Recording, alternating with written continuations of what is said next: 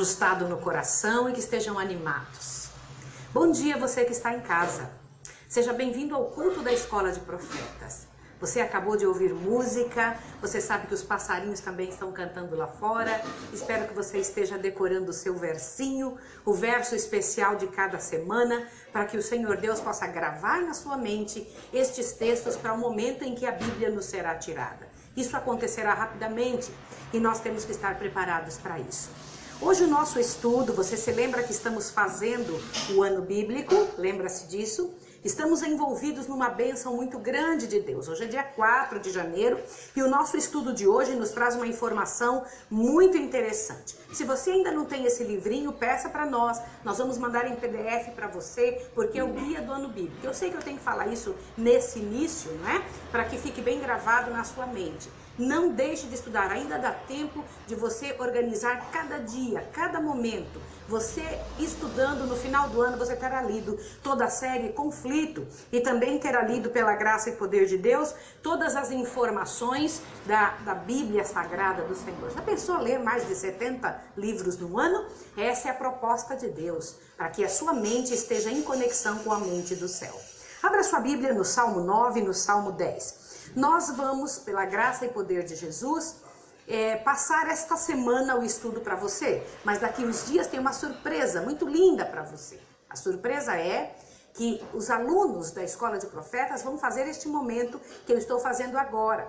E você vai poder acompanhar, conhecê-los e mandar um recado, e nós vamos mandar um recado para você. Vamos estar juntos. Você está participando deste culto agora, um culto ao vivo, e então Todos os dias até o final do ano vamos estar juntos neste momento. Temos o culto à tarde também, onde tratamos de outros assuntos, de outros temas. Mas agora pela manhã, o ano bíblico. O Salmo 9 nos traz uma informação muito interessante.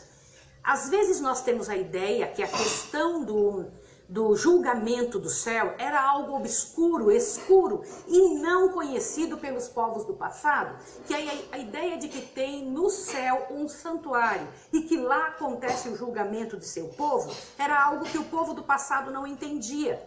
Quem escreveu este salmo aqui foi Davi, o Salmo 9, né? Então você dá uma olhadinha que coisa interessante. Davi tinha clara certeza, às vezes muito mais do que nós, sobre o julgamento celestial, sobre a atitude de Deus dentro do lugar santíssimo do santuário celestial. Eu quero ouvir dos alunos aonde vocês encontram informação sobre o julgamento neste salmo. Por favor, é com vocês agora. Digam para mim. O versículo 4, então vamos dar uma olhadinha, Salmo 9, versículo 4. Você que está em casa pode acompanhar. Pois tu tens sustentado o meu direito e a minha causa tu te assentas no tribunal julgando justamente. Um dia você vai entender, que não vai demorar muito, sobre esta parte tão especial do trabalho de Deus.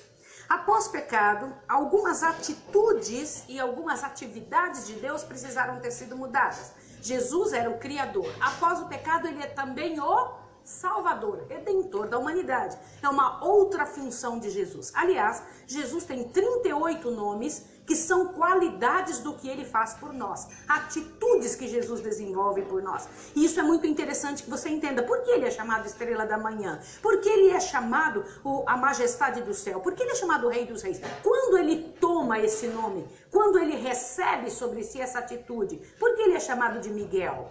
O que, que acontece com Jesus dentro destas qualificações que ele recebe por causa de seu nome? Aqui na Terra nós colocamos um nome sobre nós que nós gostamos de um amigo, de alguém que a gente admira, às vezes até da novela, alguém coloca o nome de seus filhos, mas na Bíblia não existe esse tipo de posicionamento.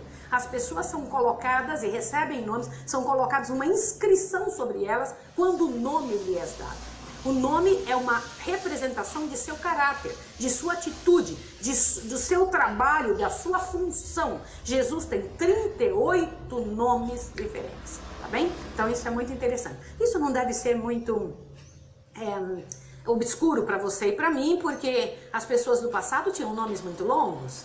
Eu tenho um nome muito longo, você me conhece como Maísa Ribeiro, mas você não tem ideia da quantidade de nomes que eu tenho. São os meus sobrenomes. Então as pessoas chamavam-se José, Joaquim, Antônio, tinham vários nomes antigamente, né? E então foi suprimindo, suprimindo essa ideia e hoje tem menos. Mas Jesus continua com 38 nomes. Mas uma das funções de Jesus é o julgamento que foi tão bem estabelecido dentro do Salmo 9. Outro detalhe do Salmo 9 é a confiança que temos que ter nesse que nos julga.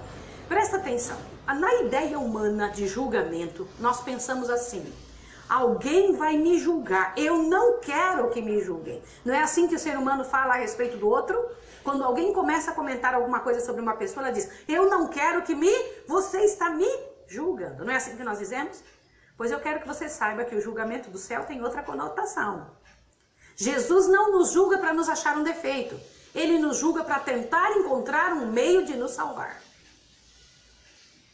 O julgamento de Deus é para tentar achar alguma coisa na nossa atitude que consiga tirar de nós a culpa do que fazemos. Eu vou te dizer com mais clareza sobre isso.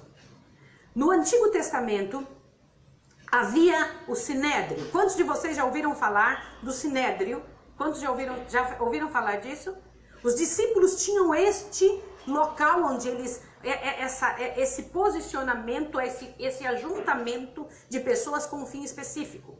E o Senhor Jesus, ele quando esteve trabalhando aqui, ele teve que enfrentar o sinédrio algumas vezes. Te assusta agora com o que eu vou contar para você. Você sabe como é que era composto o julgamento nesta época? 71 homens eram então chamados sábios para fazer o julgamento de qualquer erro que acontecesse entre o povo do Senhor. Então, alguma pessoa que era considerada culpada vinha frente a esses 71 homens sábios. Vocês acham que existem pessoas sábias, sim ou não? Eu quero dizer para você que o fato de reconhecer que existem pessoas sábias torna você sábio. Por quê? Porque quando você entende que tem alguém que pode lhe ensinar, isso abre um leque tremendo na sua mente de compreensão, de ajuda, de recebimento de informações.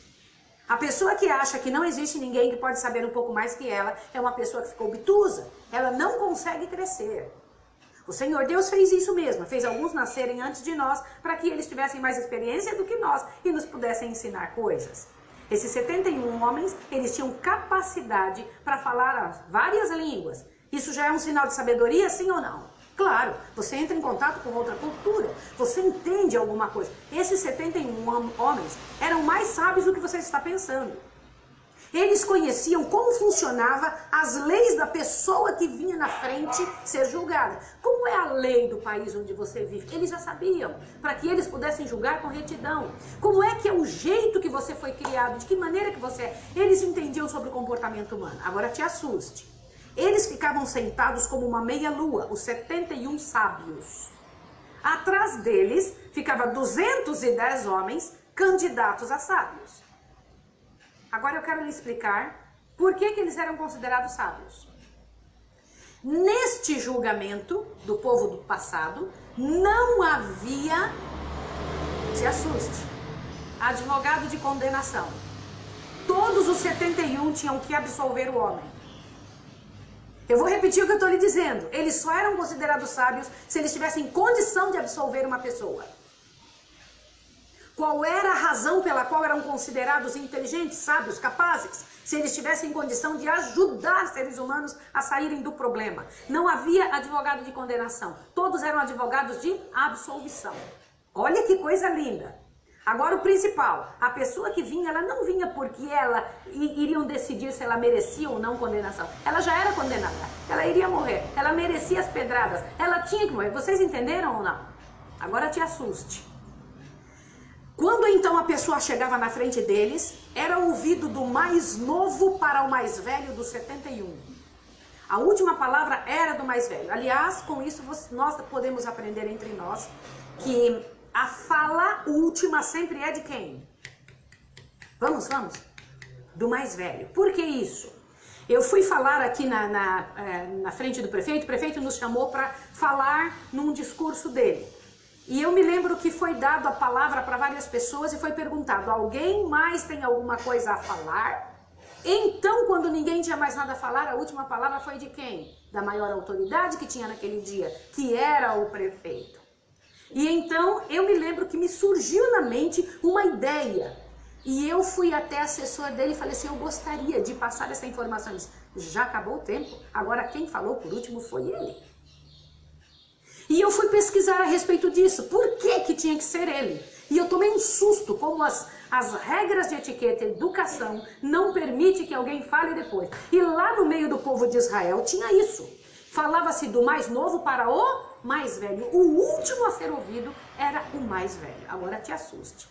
Eles tentavam do primeiro ao último 71 chances, olha que coisa linda, de ser absolvido. E se os 71 não conseguissem, os 210 atrás, eles tomavam a frente e dizia: "Eu tenho, vou encontrar um jeito de salvar". Se ele encontrasse um jeito de salvar o condenado, ele era considerado sábio e tomava o lugar do mais novo dos 71. Vocês entendem quem estava atrás ficava torcendo. Eu tenho que encontrar um jeito de salvar. Eu tenho que encontrar um jeito de livrar essa pessoa. Por quê?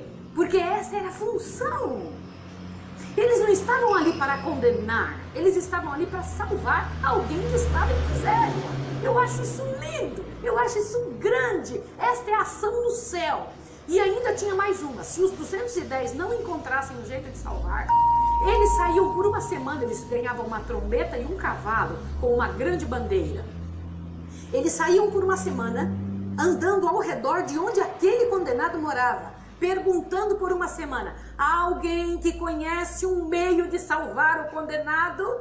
Eles passavam uma semana gritando: para que a bandeira, para que a trombeta?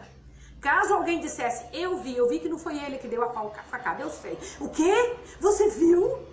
Você pode me ajudar a salvar aquela pessoa? Então venha cá. Eles tocavam a trombeta bem alto, levantavam a bandeira o mais alto que podia e dizia: Encontrei, encontrei um jeito de salvar. E todos os outros vinham rejubilando de alegria, porque tinham encontrado um jeito de fazer o que com o condenado? Este é o quadro do céu. Quando seu nome passa diante de Deus, não é para encontrar um defeito em você. Condenados já estamos, essa é a nossa condição natural. A condição natural de seres humanos é condenação. O céu só se envolve conosco, conosco não para encontrar defeitos, eles já sabem. Se envolvem conosco para nos. Isso deve, deve encher seu coração de alegria. E essa deve ser nossa atitude frente a alguém errado. Olha que coisa tremenda. O Salmo 9 fala disso. O Salmo 9 é uma declaração dessa atitude. E o Salmo 10 diz: Senhor, até quando o Senhor vai permitir que os ímpios continuem errando? Senhor, dá uma olhada, que coisa terrível. Como é terrível viver com quem não entra no esquema. Sim ou não? Pense num casamento onde só uma pessoa se estabelece para fazer o certo. Pense num, num filho. Não, eu não estou dizendo que você não deve amar e cuidar dessa pessoa, estou dizendo que é difícil viver dentro deste quadro. Sim ou não? É isso que diz o Salmo 10. O Salmo 10 é uma revelação de situações angustiosas e de como então o Senhor Deus espera que a pessoa saia dessa situação, né? Olha só o verso 3 do Salmo 10. Porque o ímpio gloria-se do desejo de sua alma, bendiz ao avarento e blasfema do Senhor. Olha a linguagem que é dita aqui. Por causa do seu orgulho, o ímpio não investiga todas as suas cogitações. São as cogitações dele são não há Deus. E Deus diz que essa atitude de achar que Deus não vai tomar a juízo as atitudes humanas é considerada uma blasfêmia. Eu vou repetir o que eu estou dizendo.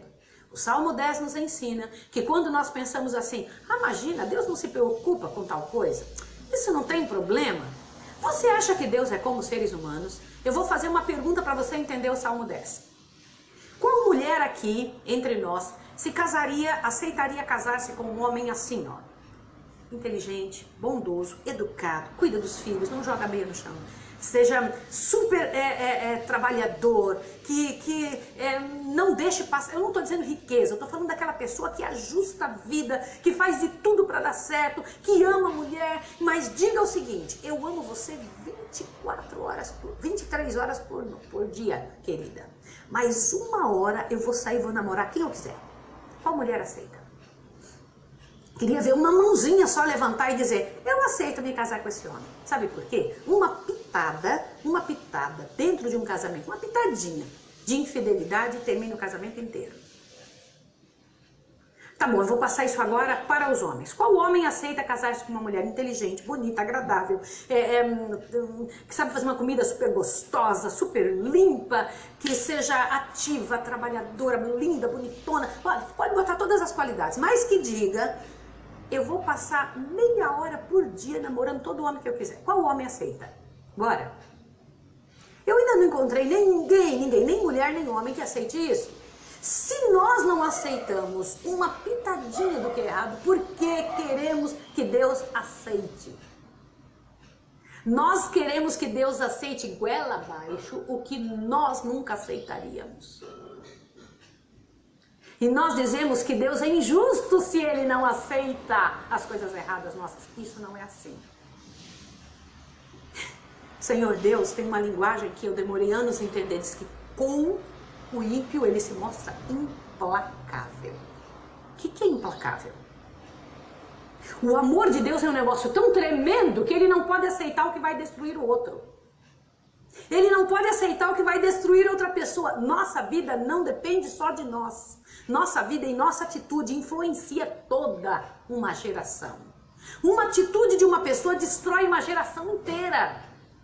Veja o que aconteceu lá no Éden, o resultado agora. Não pense que foi de uma coisa grande. Nunca te assustou que o primeiro pecado foi um negocinho desse tamanho? Você já parou para pensar isso? E o Salmo 10 nos traz essa informação. Por favor, vá para Gênesis capítulo 2, aonde o Senhor Deus, na sua misericordiosa bondade, traz informações muito bonitas para nós. Aliás, eu quero falar uma coisa para você e eu queria que você, ao ouvir isso agora, nós temos pouquinhos minutos para trabalhar em cima desta informação. Eu queria que você pegasse agora a sua Bíblia e abrisse e tirasse ó, o livro de Gênesis, ó, que termina no livro de Êxodo. Pega isso daqui só para você se assustar agora. Olha o que eu vou te dizer. Aqui está, nesse pedacinho aqui, minha Bíblia é muito novinha, e aí ela já não trabalha na minha mão com a rapidez que eu gostaria que trabalhasse. Você está vendo o tamanho da Bíblia? Olha o tamanho que a Bíblia é. Ó, no livro de Gênesis, você encontra 2.400 anos da história da Terra. Nós temos 6 mil anos de história de seres humanos vivendo na Terra. Só no livro de Gênesis aqui está, olha que coisa interessante, 2.400 anos. Este livro contém informações tremendas que, se nós estudarmos, nós vamos entender uma série de situações. Existe uma Bíblia dentro do livro de Gênesis. Existe toda uma compreensão, e eu quero te dizer, literal, dentro do livro de Gênesis. Um negócio fabuloso, grandioso, único, que se você puder entender, a sua vida toma um outro vulto. O restante da Bíblia conta a história de como este Gênesis se desenvolveu. E no livro de Apocalipse, o último livro, explica, ó, aqui conta como o pecado entrou no mundo. No meio da Bíblia, como ele se desenrolou. E no último, cap... no último livro da Bíblia, que é o Apocalipse, conta como o pecado vai sair do mundo. Interessante, né? Livro de Gênesis, como o pecado entrou no mundo. O meio da Bíblia inteirinha, entre, entre Êxodo até o livro de Terceiro João, você vai entender ali o desenrolar dos fatos. E o livro de Apocalipse, como o pecado vai sair do mundo. Gênesis 2 nos traz uma informação interessante. O que, que diz ali? Que Deus, vamos ler juntos, eu preciso ler essas partezinhas, são três partes principais do livro de Gênesis, capítulo 2. Assim os céus e a terra e todo o seu exército foram acabados. Havendo Deus acabado no sétimo dia a sua obra que tinha feito, descansou no sétimo dia de toda a obra que tinha feito. E abençoou Deus o sétimo dia e o santificou, porque nele descansou de toda a obra da criação que fizera. Esta é a única parte de Gênesis, presta atenção que eu vou te falar, que ela é uma novidade para o capítulo 2. Porque do verso 4 em diante é uma explicação de como ele tinha feito no capítulo 1. Presta atenção nisso. Olha a explicação do que Deus fez no capítulo 1, do verso 4. Essas são as origens dos céus e da terra quando foram criados, no dia que o Senhor Deus fez o céu e a terra. Toda planta do campo ainda não havia nascido. Olha Deus explicando como ele fez uma casa para Adão. Ele explicando como ele criou o jardim do Éden. Isso ele já não tinha feito no capítulo 1, sim ou não? Sim. Aqui ele não está recriando de novo, não foi depois que ele terminou os sete dias que agora ele vai criar a casa de Adão. É uma explicação do que ele já tinha feito antes. Entenderam isso ou não? Tá claro para vocês? É preciso que você compreenda isso. Então aqui o Senhor está explicando que ele pegou e criou um lugar para Adão viver. Qual foi este lugar? Vai lá. Presta atenção uma coisa bonita. Vocês sabiam que antigamente não chovia? Na Terra não choveu até o ano 1656 da história da Terra. É exatamente isso que você está ouvindo. Como era que então as plantas sobreviviam? Veja, por favor, o verso, verso 6. Um vapor, porém, subia da terra e regava toda a face da terra. Quando eu cheguei nos Estados Unidos, eu me lembro que eu acordava bem cedo, bem brejeira mesmo, né? Como qualquer pessoa que tinha vindo de um país como este, e eu ficava lá fora olhando um negócio antes do sol nascer, porque eles fazem isso antes do sol nascer. Sprinklers, eles são levantados da terra. Quando eles levantam da terra, eles molham tudo e antes do sol nascer, pumba, desce tudo. E eu ficava olhando aquilo, eu achava o máximo. Eu saía para olhar e quando eu via aquele barulhinho, porque tem um barulhinho específico para subir tudo aquilo do chão, eu saía correndo para ir ver ficava lá fora olhando. Parecia meu filho quando era criança, para olhar o caminhão de lixo. Ele amava ouvir o caminhão, ouvir o barulho do caminhão de lixo, saia correndo para ver. Ele achava o máximo alguém correr atrás daquele. Eu ficava, sabia que no início foi assim. Terra não caía de cima a chuva, caía de baixo. Daqui a quatro estudos você vai entender por quê, e quando, e por que razão Deus começou a fazer chuva descer de cima, não de baixo. Mas não parece um negócio interessante? Hoje, quando a gente planta, faz plantinhas, cria plantinhas, acontece um negócio interessante. Eu percebi que se a gente jogar água por cima, olha o que eu vou te contar, e não de baixo para cima, que é o gotejamento, quem está aqui e planta, que é o Léo que está ali, é o Felipe que está ali, sabe o que eu estou dizendo? Se você jogar água em cima da planta, ela cresce menos. Se você colocar água por baixo dela, no gotejamento, ela fica viçosa e grande. Oi, Fia, tá tudo bem por aí? Aqui tá tudo bem. A gente só perde tempo quando fica tentando encontrar outra saída. as plantas crescem melhor. Aí no verso 7, o Senhor Deus Deus formou Deus o homem do pó da terra Oi, Lucy, bom dia. Viu, meu amor, eu não vou conseguir ir agora às nove, não. Aí se eu puder ir um pouquinho mais tarde, lá para umas dez, dez e meia, você me fala que daí eu vou, tá? Eu vou receber uma cliente agora, que ela vai viajar, eu vou precisar fazer o cabelo dela aqui rapidinho. Na hora que eu terminar, eu te mando mensagem. Se você puder me atender, daí eu vou, tá bom? Gratidão, viu?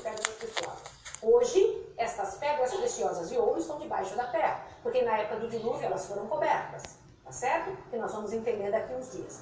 Agora dê uma olhadinha uma coisa interessante, verso 16. Primeira ordem de Deus que o Senhor Deus dá para não fazer alguma coisa. Verso 16 diz: Deus comerás livremente, mas da árvore da ciência do bem e do mal, dela não comerás, porque no dia em que dela comerdes, certamente morrerás. Agora Deus vai explicar a criação da mulher. É onde o Senhor Deus usa a palavra artisticamente. Olha lá. E disse o Senhor: Não é bom que o homem esteja só. Far-lhe-ei uma adjutora que esteja diante dele. Havendo, pois, o Senhor Deus formado da terra todo animal, do campo e toda ave do céu, trouxe Adão para ver como este lhe chamaria. E tudo que Adão chamou a toda alma vivente foi seu nome. Quem deu o nome aos animais? E Adão pôs o nome a todos os gado, todas as aves do céu, todo animal do campo, mas para o homem não se achava uma adjutora que estivesse diante dele. Ali, dê uma olhada o que Deus fez no verso 21. Então o Senhor Deus fez cair um sono pesado sobre Adão e este adormeceu. E tomou uma das suas costelas e cerrou o lugar com carne. E da costela que o Senhor Deus tomou do homem, formou a mulher e trouxe a Adão. E disse Adão: Este é osso dos meus ossos, carne de minha carne. Esta será chamada varoa, porque do varão foi chamada. Portanto, deixará, olha a palavra que quer usar. Deixará o homem, seu pai e sua mãe, e unir-se à sua mulher, e serão ambos uma só carne. Olha para cá. E então o Senhor Deus disse: ambos estavam nus e não se envergonhavam. Olhe para mim aqui. Presta atenção que eu preciso te explicar. O Senhor Deus havia criado todo o planeta. Não pense que Deus criou em eras infinitas em muitos anos. Algumas pessoas dizem, ele fez um dia para Deus é como mil anos. Olha a compreensão errada das situações e das colocações bíblicas. Aí as pessoas dizem, foi muitos anos, não foram dias literais. Quero dizer a você que foram dias literais como Gênesis explica. Se nós não entendermos a coisa do jeito que Deus fala, nós vamos entrar num conflito tremendo com o céu. Nós não cremos que foram várias eras e muito menos que o homem era um, um, um, um ser matuto que andava com uma lança na mão, caçando para comer e correndo atrás de um bicho e tentando descobrir o fogo. Tudo isso é enrolação, tudo isso é, é, é, é ideia patética humana. Nunca isso aconteceu. O homem era nobre, saiu das mãos de Deus com a nobreza de um Deus eterno. Ele tinha uma inteligência, uma capacidade tão superior à nossa que nós somos considerados quase um nada versus nada na frente dele mesmo com seis mil anos que nós pensamos que é evolução. Nós estamos em involução. Senhor Deus pegou o homem saído de suas mãos, com sua capacidade, com a capacidade celeste que Deus havia dado a ele. Uma capacidade limitada, mas era a capacidade celeste. E o colocou num prédio. Foi isso? Ou num jardim? Deus o colocou num jardim. Havia criado a terra um após outros dias. Só para você entender, eu quero que você pense rapidinho, abre em Gênesis 1. O que, que Deus criou no primeiro dia? A luz e fez separação entre a luz e as trevas. Segundo dia, ele criou o quê? Rápido, Gênesis 1. Vamos lá. Fez o firmamento, não foi isso? Separou as águas das águas e que mais? Terceiro dia ele criou o quê?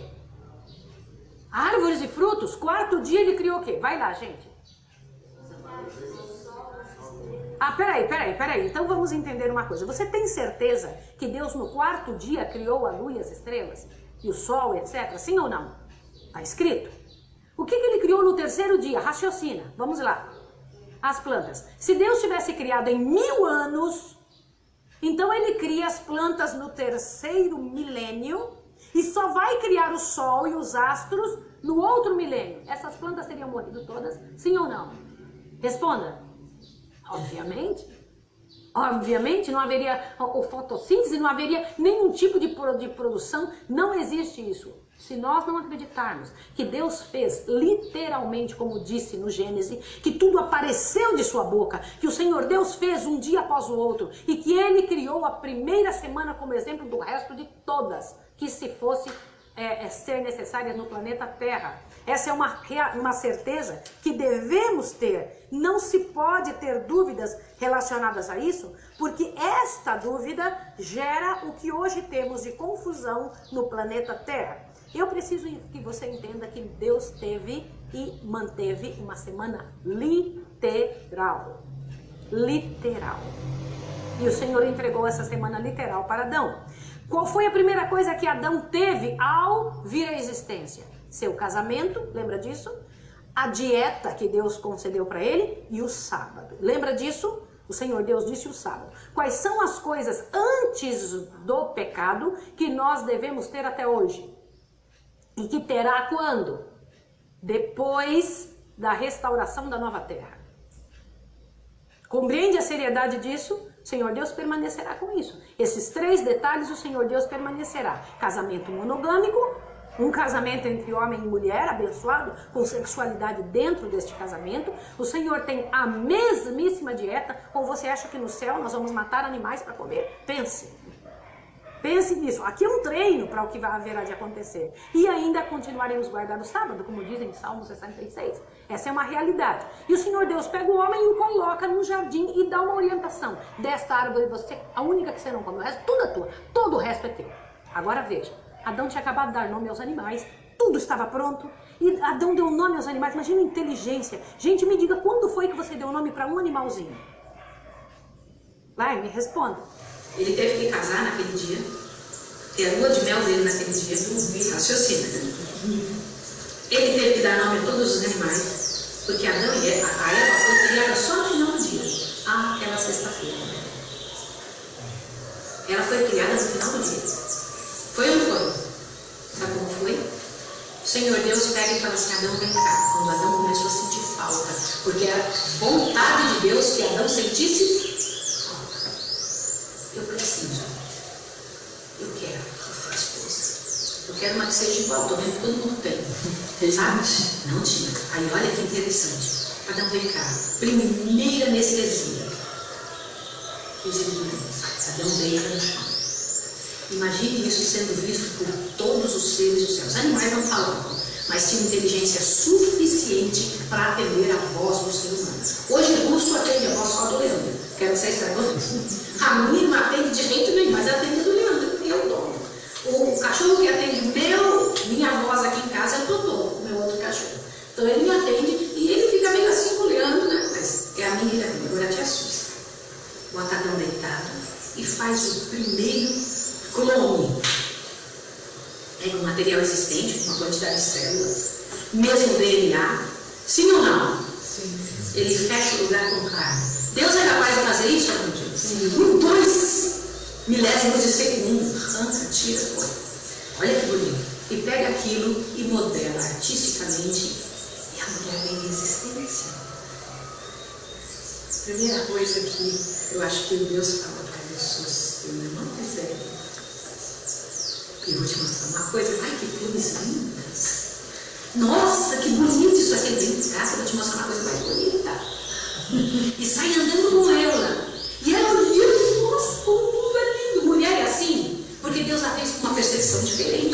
Mulher tem outra percepção. Mulher não é igual homem.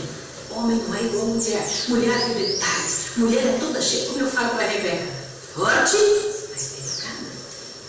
A firmeza de um aço mas a macia de Jesus. Sim ou não? E eu imagino o Senhor Jesus pegando na mão dela, falando: Vem cá, que eu tenho uma coisa para te mostrar. E ele vem andando com ela, e quando ela olha, fala: Senhor, o que é isso? Aí o Senhor Deus fala: É teu? E eu imagino ele balançando Adão: Adão, acorda, acorda, Adão, porque Deus é o Deus das surpresas agradáveis. Eu quero que você saiba que Deus tem prazer no amor humano. Deus tem alegria nisso. Acorda Adão, Adão abre os olhos. Eu imagino ele olhar assim, e Deus teve que casar rapidinho, porque senão daí ia para não foi? Rápido! Casou na mesma hora. Agora imagine, quem foi que fez o casamento dos? Irmãos, no meu casamento tinha oito pastores. Acho que para casar muito bem, né? Para casar muito. Eu casei quatro vezes. Casei lá na América, casei aqui no Brasil, tive que casar. Agora presta até com o mesmo homem. Ei, casei quatro vezes com o mesmo homem, viu? Agora veja. Olha que interessante. Casou Adão e Eva. E quem foram as testemunhas?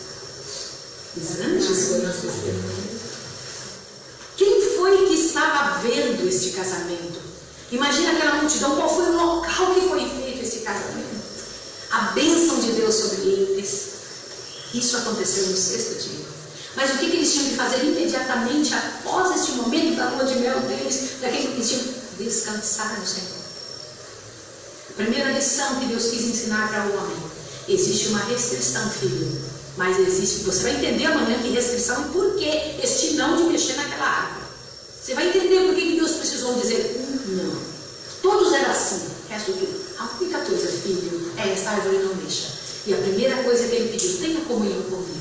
A primeira responsabilidade tua é essa, filha. Quer dirigir bem sua família? Tenha comunhão comigo. Quer viver bem, filho? Mantenha este dia na tua mente como exemplo para todas as eras. Você é o iniciador disso. Agora perceba a frase que você precisa ouvir. Te assusta.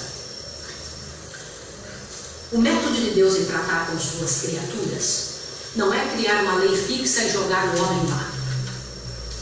Ah, o Sol vai sempre fazer esse movimento de translação, a Terra vai fazer rotação e, a, a, a, fotossíntese vai sempre fazer isso. Eu estou criando leis fixas e que se dane vocês vivam dentro dessas leis. Isso não existe.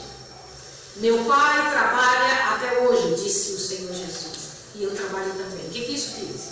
O Pai eterno rege todos os mundos. É Deus que rege todas as coisas. Deus rege o equilíbrio do seu corpo. Irmão, você não sabe. Quando eu acredito que Deus pode, um toque, tum, fazer a vontade dele e mudar tudo. Pode ou não pode? No pensamento de Deus, Deus pode mudar a sequência de um, de um, um gene, de uma, de uma composição, de uma ligação entre um gene e outro e a sua doença ir embora. Pode ou não pode? Sim ou não, senhores? Ele pode, num segundo para o outro, de um momento para o outro, Senhor Deus pode fazer isso.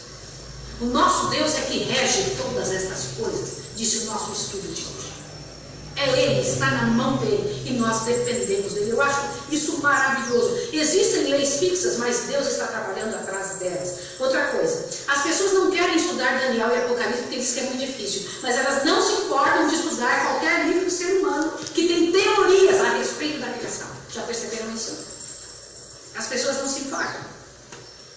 A ideia que existe de que levaram milhões de anos para chegar até agora e chegar a essa compreensão de que foram milhões de anos para chegar isso fere completamente o Gênesis. Aliás, irmãos, a maior parte do mundo não crê de Gênesis 1 a 11. E eu quero que vocês saibam que nem a Igreja Católica acredita do Gênesis 1 a 11. Isso é muito sério. A criação como ela está descrita na Bíblia não é acreditada. Deus não tem limites para a sua criação. Quero que vocês saibam disso. É real que para esta terra, a Terra, sim, o planeta Terra, está, a criação completa está. Isso não significa que Deus já terminou a criação ou tem, está, está podado de continuar criando em qualquer lugar. Tanto é que nós teremos recriação, sim ou não? A terra será recriada, sim ou não? O céu será recriado. Eis que faço novos céus e nova terra. E ainda o Senhor Deus fará na sua frente e na minha. Glória ao nome do Senhor. Você verá essa criação acontecer. Outro detalhe interessante que vimos nessa madrugada é o seguinte: muitos ensinam que a matéria possui força vital, que certas propriedades são comunicadas à matéria e que então ela fica a agir por meio de sua própria energia inerente. Quantos de vocês já ouviram isso? Eu já ouvi isso centenas de vezes. Olhe bem. E que as operações da natureza são dirigidas de acordo com leis fixas, nas quais o próprio Deus nem pode interferir. Isto é ciência falsa e não é apoiada pela palavra de Deus. A natureza é serva do seu Criador. Amém, queridos? Amém. Deus não anula suas leis, nem age contrariamente a elas, mas está continuamente a empregá-las, olha só, como, seus instrumentos. As leis são instrumentos de quem? De Deus. Certo? As leis fixas. As leis da natureza são instrumentos de quê? Deus pode interferir numa lei que ele deixou fixa, sim ou não.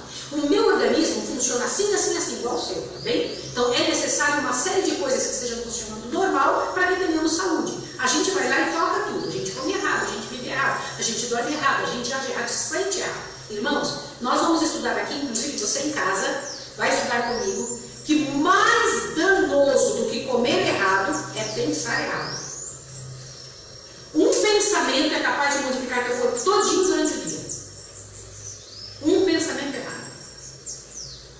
Olha a importância de pensar certo. A primeira coisa que deveríamos ter é um trabalho muito bem feito aqui dentro. Quando você faz aqui, vai muita coisa para o lugar.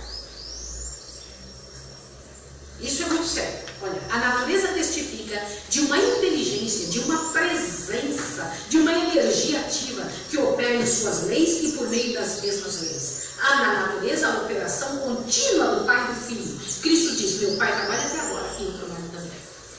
Aí as pessoas falam: Você viu que coisa interessante? O Jesus disse que o Pai dele trabalha até hoje, inclusive no sábado. Mas o sábado não foi feito para Deus. Deus só descansou nesse dia por respeito a nós e para exemplo.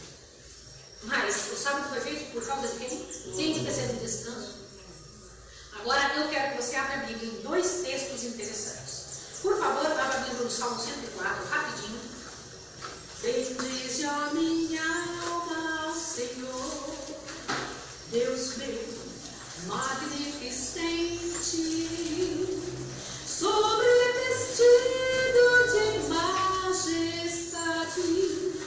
voa nas asas do vento.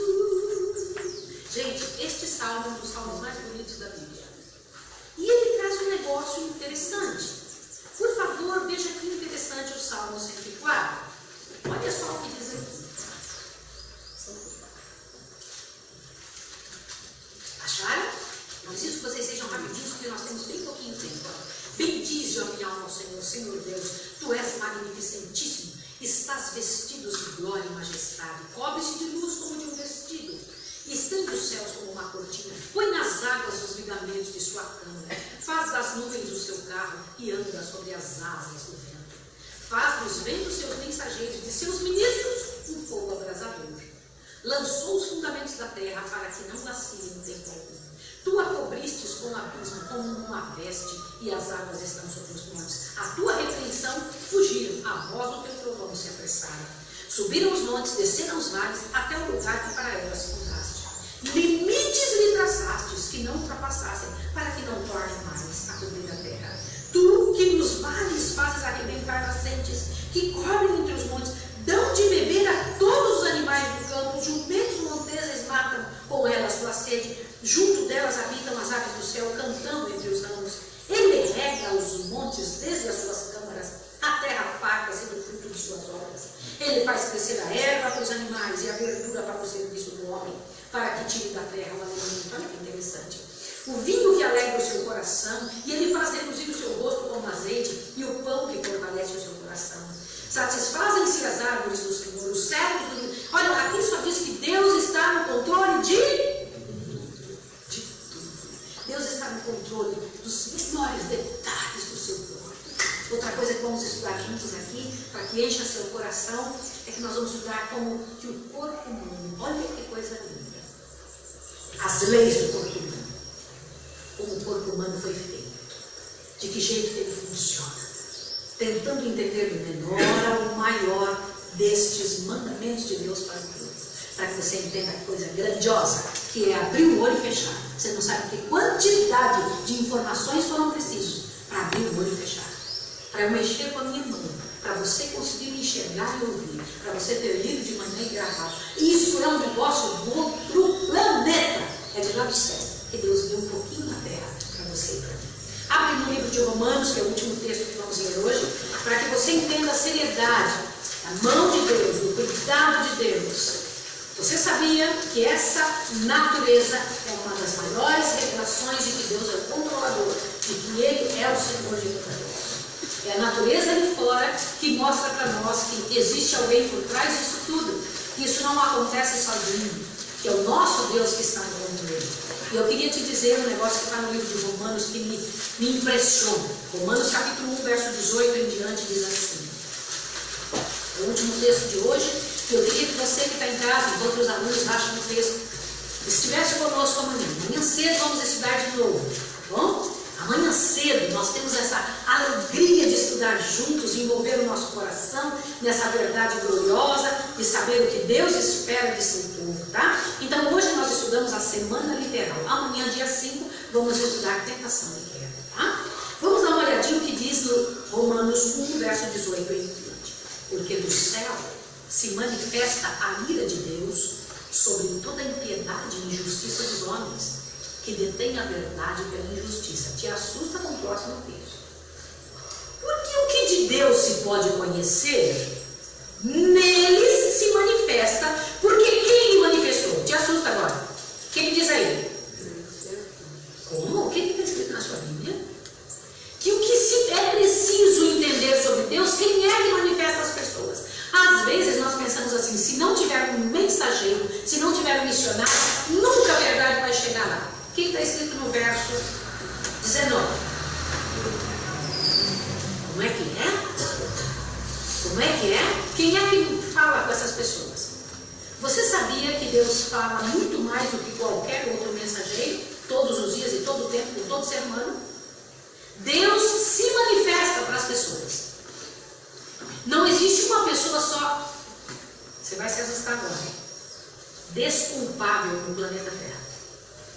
Não existe uma única pessoa que possa te dizer assim, ah, eu não sabia, porque o próprio Deus fala para ela. Quer ver isso? Leia o 19 e 20 agora.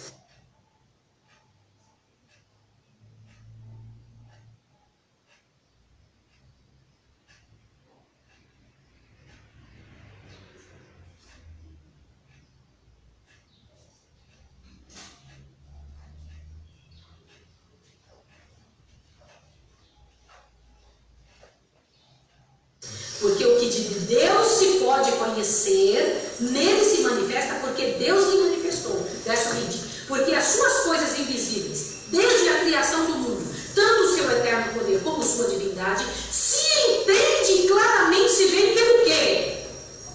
Pelas coisas criadas, para que eles fiquem desculpados. Olha para mim aqui agora. todo ser humano. Por isso que Satanás quer tanto que a gente não tenha um dia para adorar a Deus como Deus disse. O jeito dele. Porque nesse dia você não tira para pensar que Ele é o teu Criador. Você não tira para agradecer comemorar que você foi criado. Você não passa tempo envolvido com o Senhor do jeito que Deus ensinou. Não estou dizendo durante a semana que é a nossa obrigação. Falando do dia como Deus disse. E então você não tira para você agradecer. Obrigada, Senhor, por ter me criado de uma forma tão complexa. Obrigada, Senhor, porque olha só que coisa tremenda. Tudo em mim funciona. Fosse tu que fizeste, tu continuas tratando tudo isso para isso acontecer. Obrigada, Senhor. Obrigada, porque tu me formaste de uma forma assombrosa. O Senhor é o meu Criador. O Senhor faz isso. O Senhor criou todas as coisas com o teu poder. Glórias ao teu nome. Ó oh, Deus. Que Deus abençoe você. Que o Senhor Deus nos enche de força, de coragem, de bênçãos. E que ao estudarmos amanhã, estejamos estudando, imbuídos por este, esta coisa gostosa que sentimos hoje, de entender que nosso Deus é soberano, que Ele no trono julgando, e que o julgamento de Deus não é como o nosso. Glórias ao nome de Deus que não é como o nosso. Que o Senhor Deus, no seu desejo de salvar, de restaurar, faz mais do que sabemos pensar dizer. Que Deus abençoe você em casa. Eu quero orar com você agora. Vamos orar.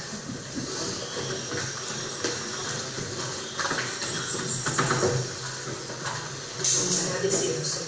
Você se importa de comigo? Você se importa de orar comigo ajoelhar? Senhor Deus dos exércitos, amado Pai Celestial, que alegria, Pai Santo, poder estarmos envolvidos com estas coisas, com estas informações. Nós somos teus filhos, Senhor. Ajuda-nos a entender que nós não sabemos o que tu sabes e devemos seguir o que tu dizes.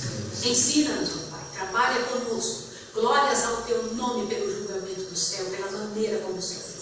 Glórias ao teu nome pela alegria composta, envolvida, é, relacionada aos seres humanos. Obrigadas por leis fixas que tu governas. Obrigada pela semana liberal.